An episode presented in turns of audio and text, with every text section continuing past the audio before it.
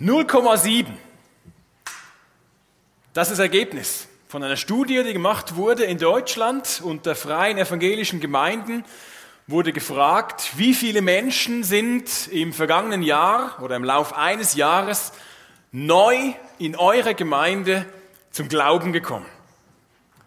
Also nicht zur Gemeinde dazugestoßen, irgendwie umgezogen und sich eine Gemeinde gesucht, aber schon mit Jesus unterwegs, sondern wie viele Leute sind in einem Jahr neu zum Glauben gekommen, haben neu Jesus kennengelernt, eine Glaubensentscheidung getroffen, mit Jesus ins Leben gestartet. Und das war das Ergebnis. 0,7. Das ist erschreckend wenig, oder? 0,7. Ich weiß nicht, wie viele FEGs es in Deutschland gibt, schätzungsweise vielleicht 500. Und das bedeutet, dass es in den allermeisten Gemeinden nicht mal eine Person war, die innerhalb eines Jahres neu Jesus kennengelernt hat. Das ist erschreckend wenig und ich vermute, in der Schweiz wird das ziemlich ähnlich aussehen. Und da drängt sich die Frage auf, welche Zukunft hat die Kirche noch? Also ich meine, die, die Kirche insgesamt. Man kann als Freikirchler schnell mal urteilen über die großen Kirchen und so viele Mitglieder gehen da raus und so weiter. Ähm, aber wir, wir schauen jetzt heute mal auch auf uns. Welche Zukunft hat die Kirche noch? Es ist mir klar, dass zahlreiche Leute heute in unserer Gesellschaft das ganz toll fänden wenn die Kirche irgendwann ausstirbt und es die Kirche einfach nicht mehr gibt. Aber wir haben doch die Überzeugung, dass die Kirche an sich, eben auch wir, dass es uns nach wie vor braucht, dass Kirche eine Zukunft haben soll. Aber was können denn wir dafür tun? Welche Zukunft hat die Kirche noch? Wenn eben Leute älter werden und die Kirche nicht mehr besuchen können, wenn die Kinder sich irgendwann vielleicht verabschieden und es eben 0,7 pro Jahr dazukommen, dann sieht es irgendwann für viele, viele Kirchen gar nicht mehr rosig aus. Welche Zukunft hat die Kirche noch? Wir schauen zusammen in den Propheten Zacharia im Alten Testament. Und dieser Zacharia, der lebte im 6. Jahrhundert vor Christus in Jerusalem. Die Juden hatten eine bewegte Geschichte hinter sich, sieht man im ganzen, ganzen Alten Testament. Mal gab's Hochs, wo sie mit ihrem Gott ganz nah zusammen waren, als Volk zusammengehalten haben, Erfolge gefeiert haben. Und es gab dann ganz schnell auch wieder ganz viele Tiefs, wo sie durchgingen. Und eins von diesen Tiefs hatten sie gerade hinter sich zur Zeit von dem Zacharia. Sie waren verschleppt worden nach Babylonien, in die Fremde, weit, weit weg von zu Hause, verschleppt und gefangen. Aber sie durften zurück. Es gab diesen Neuanfang. Sie durften zurück. In dem sechsten Jahrhundert vor Christus durften sie zurück, freigelassen. Neuanfang, neue Hoffnung. Tempel durfte wieder aufgebaut werden. Das war sogar ihr Auftrag von dem persischen König. Baut den Tempel in Jerusalem wieder auf. Und Zacharia, der Prophet, der hat dieses Projekt gefördert, weil es kam zu einem Baustopp zwischendurch. Gott hat zu Zacharia gesprochen in mehreren Visionen, also mehrere Bilder hatte dieser Zacharia und ein Engel hat ihm geholfen, das zu verstehen. Jetzt zugegeben klingt das für unsere Ohren ziemlich fremd. Da hat einer Visionen und ein Engel erklärt ihm das. Da kann man in unserer Zeit schon mal verächtliche Blicke ernten, wenn man das wirklich glaubt, dass das so war. Das klingt wirklich fremd, aber wir werden gleich sehen, dass es für die damalige Zeit sehr gut reingepasst hat, was dieser Zacharia gesagt hat und dass wir das auch ganz gut auf uns heute übertragen können. Das mit dem Baustopp nicht. Unsere Baustelle an der Habsburgstraße läuft auf Hochtouren. Da können wir uns keinen Baustopp leisten, äh, denke ich mal, dass das jetzt nicht dazwischen kommen sollte. Ähm und trotzdem können wir einerseits für den Umbau etwas lernen von dem Sacharia und andererseits aber auch für andere Fragen, die uns beschäftigen als Kirche. Wir wollen unsere Gemeinde aufbauen, nicht, dass es stillsteht, Wir möchten, dass es weitergeht, dass wir Zukunft haben, dass Gott mit uns weiter dran ist. Sacharja Kapitel 4, die Verse 6 bis 10. Es ist so eingeklemmt. Ähm, Anfang Kapitel 4 schildert Sacharja diese Vision, die er hat und in diesem Gespräch mit diesem Engel. Und jetzt folgt ein Zwischenteil und danach geht es nochmal weiter mit dieser Vision oder der Erklärung dessen. Und ich erhielt eine weitere Botschaft vom Herrn. Jetzt bin ich am falschen Ort, sorry. Vers 6. Jetzt habe ich eigentlich eine neue Brille. äh, hier, genau. Da sagte er zu mir, so spricht der Herr zu Zerubabel, nicht durch Gewalt und Kraft wird es geschehen, sondern durch meinen Geist, spricht der Herr, der Allmächtige. Wer bist du, großer Berg vor Zerubabel? Du wirst zur Ebene werden. Dann wird Zerubabel den Schlussstein einsetzen und das Volk wird jubeln. Er sei gesegnet, er sei gesegnet. Und ich erhielt eine weitere Botschaft vom Herrn. Zerubabel hat den Grundstein dieses Tempels gelegt und er wird ihn auch vollenden. Dann werdet ihr erkennen, dass der Herr, der Allmächtige, mich zu euch gesandt hat. Denn wer hat die kleinen Anfänge verachtet? Sie alle sollen sich freuen, wenn sie den Schlussstein in Zerubabels Hand sehen. Ich gehe auf zwei Punkte ein. Erstens, der Heilige Geist als Schlüsselperson. Hier steht eben im Vers 6, wobei das 6 ist so klein gedruckt hier, darum habe ich es zuerst nicht gefunden. Da steht, da sagte er zu mir, so spricht der Herr zu Zerubabel. Das bedeutet, er, da sprach er zu mir, er ist eben dieser Engel, den ich erwähnt habe, der mit dem Propheten Zacharia mir redet. Und diese erste Botschaft, die Zacharia da empfängt und weitergeben soll, die ist für diesen Serub Babel bestimmt, der mehrfach nachher auch noch vorkommt in dem Text. Wer ist das? Dieser Serub Babel, der war ein Nachkomme vom König David, der ja einige hundert Jahre vor ihm lebte und der war zu dieser Zeit quasi der Stadtpräsident von Jerusalem, also eine sehr wichtige Funktion hatte der. Ein bisschen später, Vers 9, erfahren wir, Zerubabel hat den Grundstein dieses Tempels gelegt. Und wenn man das Ganze ein bisschen genauer lesen möchte, im Esra-Buch im Alten Testament ist es genauer geschildert, wie das ging, dass die Juden eben zurückkamen und dass sie begannen, diesen Tempel aufzubauen. Und dort ist Zerubabel eben auch eine der wichtigen Personen.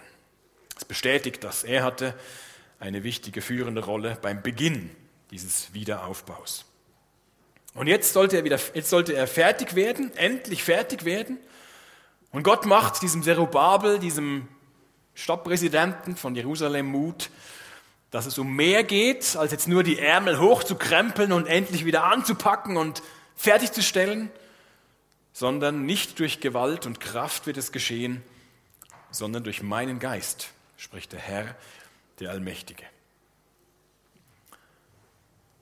Ja, der Tempel soll fertig werden, aber nicht allein liegt das an menschlicher Planung und Muskelkraft, das zu Ende zu führen, sondern der Heilige Geist ist die Schlüsselperson. Das passt gut in diesen ganzen Zusammenhang von Kapitel 4, nicht 5. Kapitel 4, da sieht äh, Zacharia einen goldenen Leuchter. Wird in den ersten Versen des Kapitels beschrieben. Ein goldener Leuchter, ein großer Leuchter, der großzügig und ständig mit Öl versorgt wird, damit er brennen kann. Reichlich fließt da Öl von zwei Bäumen zu diesem großen goldenen Leuchter und kann damit brennen und leuchten und Licht geben. Jetzt Öl ist in der Bibel unter anderem ein Bild für den Heiligen Geist.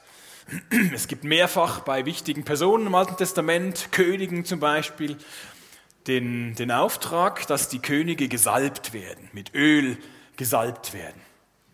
Und da steht dort zum Beispiel bei dem David, als dieser zum König gesalbt wird, direkt danach, Gottes Geist erfüllt ihn. Also wie die Verbindung von Öl und Geist, Gottes Geist, der Menschen Kraft gibt, die Aufträge, die sie von Gott haben, auszuführen. Manchmal ist das so im Alten Testament, dass Gott alleine wirkt, dass er alleine handelt. Er ist nicht darauf angewiesen, dass doch Menschen ihm doch bitte irgendwie zuhören und dann doch bitte auch gehorchen und das doch endlich tun, was er will. Er ist nicht darauf angewiesen, bis heute nicht. Manchmal handelt Gott alleine.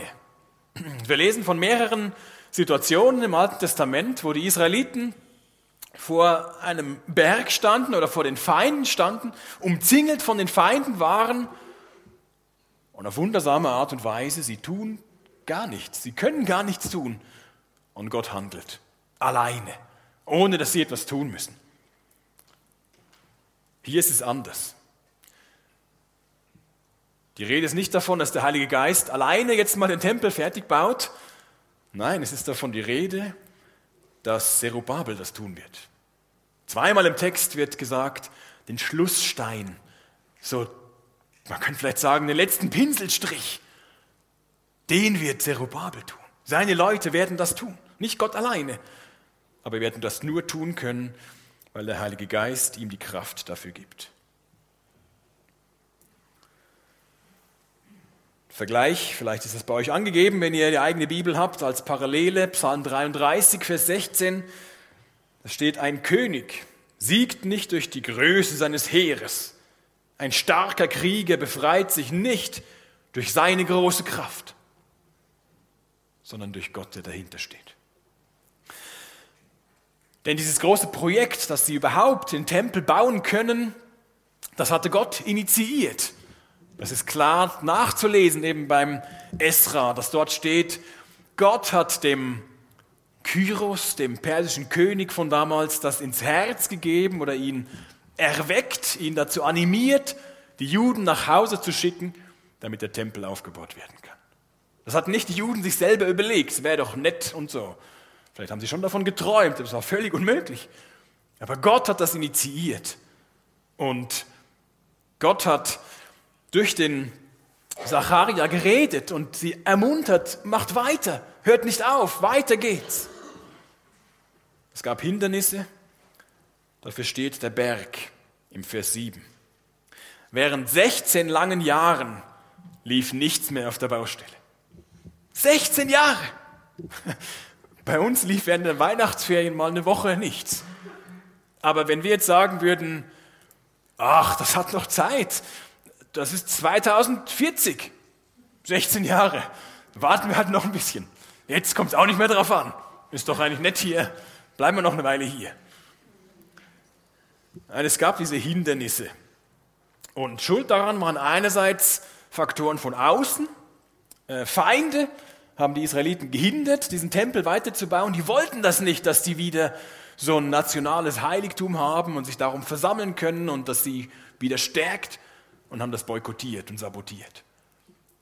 Andererseits gab es Faktoren von innen, die zu diesem Baustopp geführt haben, dass die Juden irgendwann gedacht haben, naja, jetzt sind wir mal wieder hier aus der Gefangenschaft und bauen uns erstmal Häuser auf und, und renovieren die so richtig schön und täfeln die und, und wir müssen erstmal an uns denken.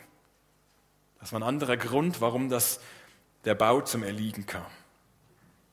Und jetzt schickt Gott eben den Propheten Zacharia und sagt, nein, nein, weiter geht's, weiter geht's. Ich gebe euch die Kraft, das Ganze voranzutreiben und zum Ende zu führen. Gott würde den Berg an Hindernissen zur Ebene machen, steht hier.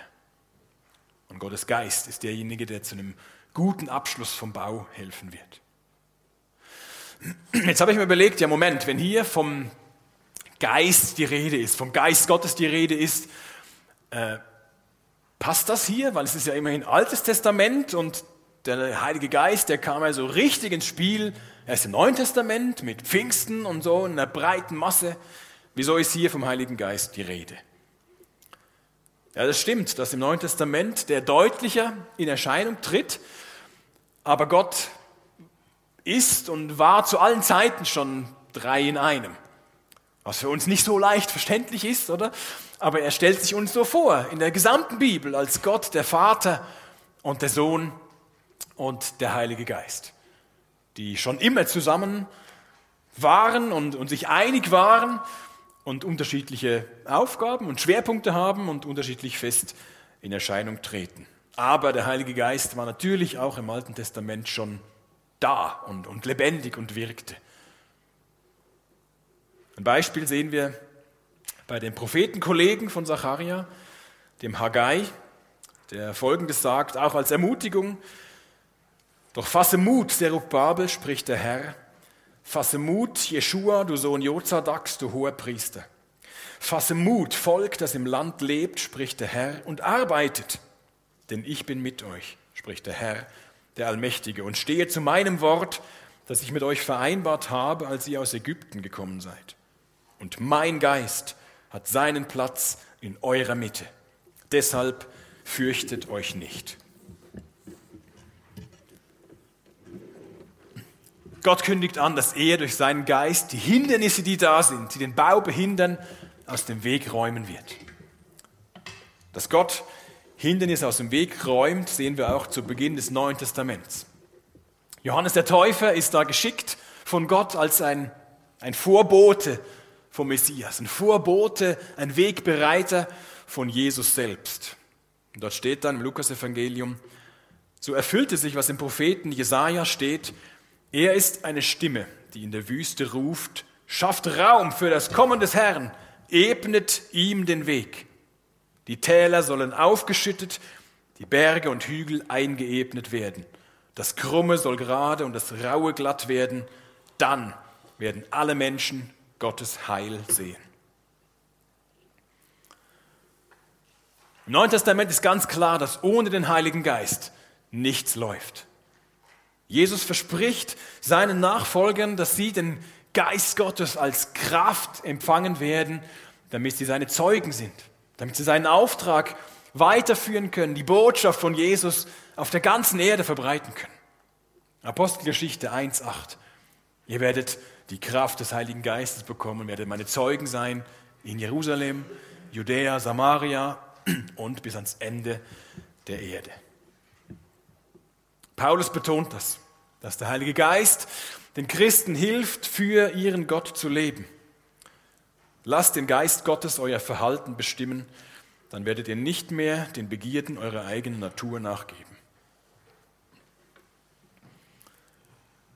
Jetzt sehr bald wird eben unser Gebäude fertiggestellt werden in Wipkingen und dann werden wir Danke sagen. Wir werden Danke sagen dem Architekten, wir werden Danke sagen der Baukommission, Danke sagen den Handwerkern, den Spendern, weiteren Helfern und so weiter. Aber vor allem werden wir unserem Gott Danke sagen, der alles möglich gemacht hat.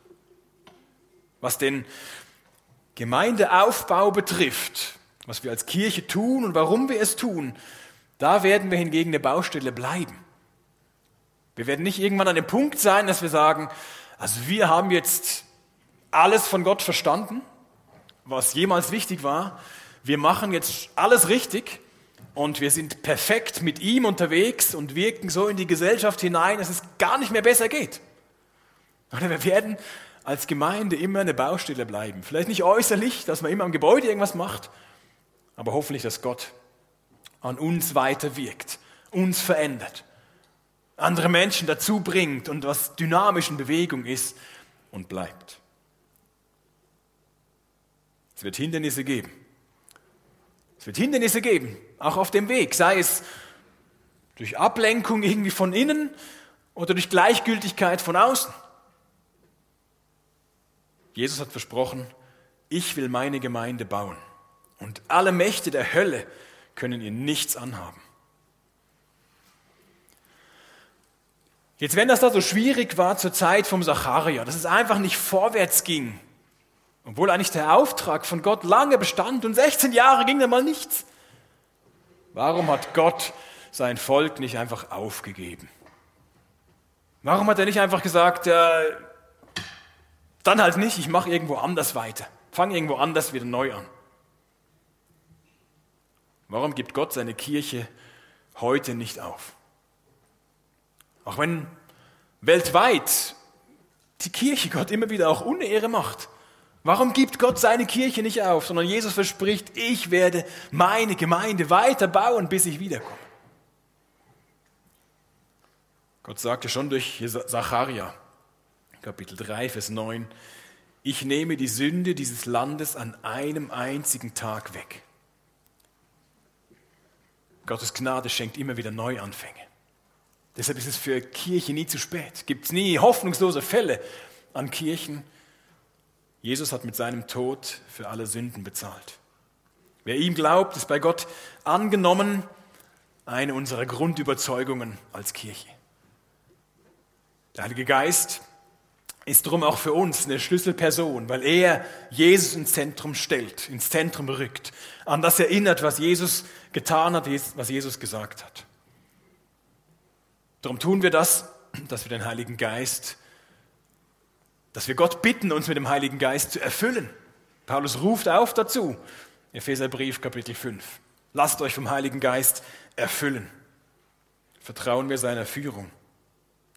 Beten wir so oder so ähnlich, Gott, was ist deine Idee für uns an dem neuen Ort? Wo bist du sowieso schon am Wirken und woran möchtest du uns beteiligen? Was sollen wir tun in deinem Namen? Verlassen wir uns auf ihn und nicht in erster Linie auf unsere Ideen und unsere Kreativität. Zacharia war dafür gedacht, dass er seine Leute damals ermutigt und sagt, wir stehen hier immer noch vor diesen Trümmern, es gab einen Beginn, der Grundstein wurde gelegt vom Tempel, aber es ging nicht weiter und so. Aber jetzt ist die Zeit. Gott geht mit uns weiter, er ermutigt uns, er wird uns helfen und Kraft geben.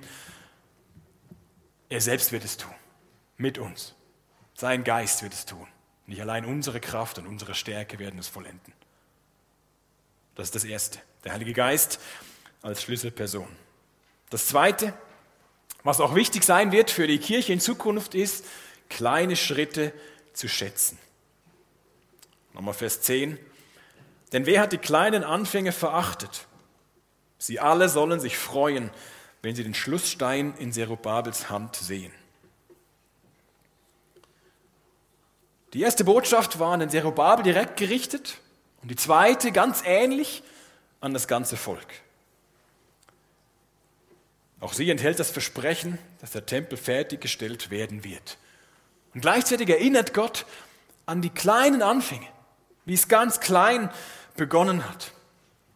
Und die älteren Juden, die immer noch leben zu der Zeit und die den alten Tempel noch kannten, den Salomo einst gebaut hatte und den die, Ju, den die Babylonier bei der Eroberung zerstört hatten, die hatten den immer noch im Kopf und waren immer noch traurig, dass der zerstört wurde. Und die haben jetzt gesehen, dass der neue Tempel aufgebaut wird. Und das sah am Anfang ziemlich mickrig aus. Haggai sagt, wer ist unter euch noch übrig geblieben, der dieses Haus in seiner früheren Herrlichkeit gesehen hat? Und wie seht ihr es jetzt? Ist es nicht wie nichts in euren Augen? Viele der älteren Priester, Leviten und führenden Männer der Sippen, die das erste Haus gesehen hatten, weinten mit lauter Stimme, als man dieses Haus vor ihren Augen gründete. Die sehnten sich immer noch nach dem einst großen, prächtigen salomonischen Tempel. Eine Größe, die der neue Tempel nicht mehr haben würde. Das sah man schon bei der Grundlegung, darum waren sie traurig und haben diese Anfänge, die kleinen Anfänge, die kleinen Schritte bedauert. Aber Gott ist der, der kleine Anfänge schätzt. Er ist nicht auf die großen Zahlen aus. Er lässt sich nicht wie wir so, so blenden von einer beeindruckenden Fassade vielleicht. In Offenbarung im Neuen Testament stehen zu Anfang Kapitel 2 und 3 sieben Briefe an verschiedene Kirchen von damals in der heutigen Türkei. Und diese Briefe haben eben Botschaften an diese Kirchen und die meisten davon sind, haben zumindest einen großen Anteil an Kritik, was damals in den Kirchen nicht gut lief. Eine davon ist Philadelphia, die keine Kritik erhält.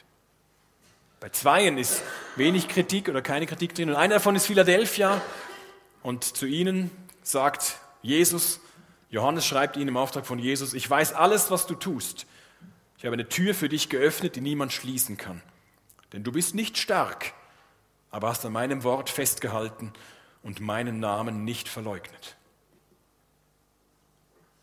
Jesus hat in dieser Kirche in Philadelphia gesehen, sie haben nur eine kleine Kraft, sie können nicht die ganze Umgebung verändern, umflügen und alles reißen für Gott. Aber diese kleine Kraft, die sie haben, haben sie für ihn eingesetzt, waren ihm treu. Darauf kommt es an. Jetzt haben wir als Freikirche Wipkingen nichts dagegen, wenn unsere Kirche in diesem Jahr durch die Decke geht und wir Ende des Jahres über den nächsten Neubau nachdenken müssen. Aber realistisch betrachtet wird das vermutlich nicht so sein. Darum lasst auch uns die kleinen Anfänge nicht verachten. Wenn bei uns Menschen Jesus kennenlernen, wenn auch erst mal 0,7 pro Jahr. Aber das ist ein Anfang. Oder wenn wir etwas Neues starten, ein neues Projekt, vielleicht ganz klein starten. Das muss nicht gerade das Quartier umkrempeln, wird es auch nicht, aber wir können klein etwas starten. Wir wollen uns freuen über Menschen, die ihren Glauben anfangen zu vertiefen, über Beziehungen, die beginnen heil zu werden. Wenn wir echte Gemeinschaft leben, noch mehr leben können, weil wir jetzt dann uns auch dann vor Ort mehr sehen und mehr treffen können. Lass uns die kleinen Anfänge nicht verachten. 515 vor Christus war es dann soweit. Der Tempel wurde fertiggestellt und mit einem großen Fest eingeweiht. Die Ältesten der Juden bauten und hatten Erfolg, wie es von den Propheten Haggai und Zacharia, dem Sohn Idos, vorausgesagt worden war.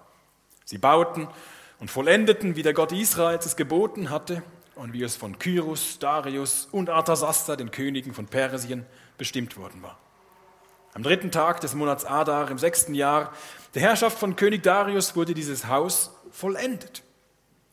Dann wurde das Haus Gottes zur Freude der Israeliten, der Priester, der Leviten und der anderen Verbannten geweiht. In vier Wochen ist es bei uns soweit. Wir feiern unseren Start Gottesdienst im neuen Gebäude. Und Anfang März dann die große eigentliche Eröffnung. Und wir werden vielleicht sowas sagen wie Freude herrscht oder so. Ob jetzt dann ein aktueller oder ehemaliger Bundesrat auftauchen wird, äh, weiß ich noch nicht. Aber es wird bei uns auch ein Fest sein. Wir werden uns freuen und zurückblicken und danken und vorausblicken. Endlich, endlich ist es soweit. Welche Zukunft hat die Kirche noch? Der Heilige Geist ist die Schlüsselperson. Er gibt uns Kraft, Gottes Gemeinde zu bauen. Schätzen wir darum die kleinen Schritte, weil Gott zu seinem Ziel kommen wird, auch mit uns und auch durch uns.